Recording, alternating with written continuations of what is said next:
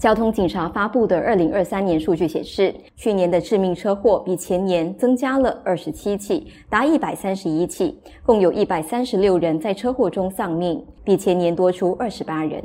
死者当中，以摩托车骑士和后座乘客以及年长者居多。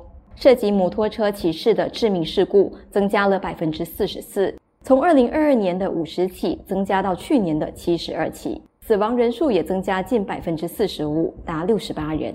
因车祸丧命的年长者也增加了大约百分之十七到二十七人。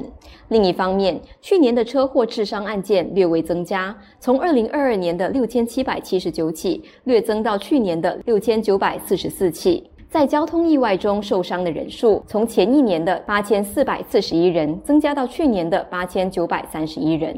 交通警局局长陈欣欣高级助理警察总监表示，交警密切关注过去两年来车祸死亡人数增加的情况，接下来将加强执法力度。We will come down hard on road users who blatantly disregard the law. All of us as road users have a part to play in keeping our roads safe. And I urge everybody to give a little bit of patience when on the roads.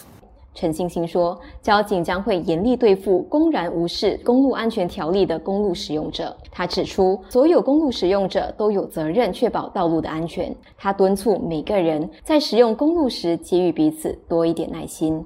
交警正在探讨提高某些交通违规行为的罚款和扣分，以加强阻吓作用。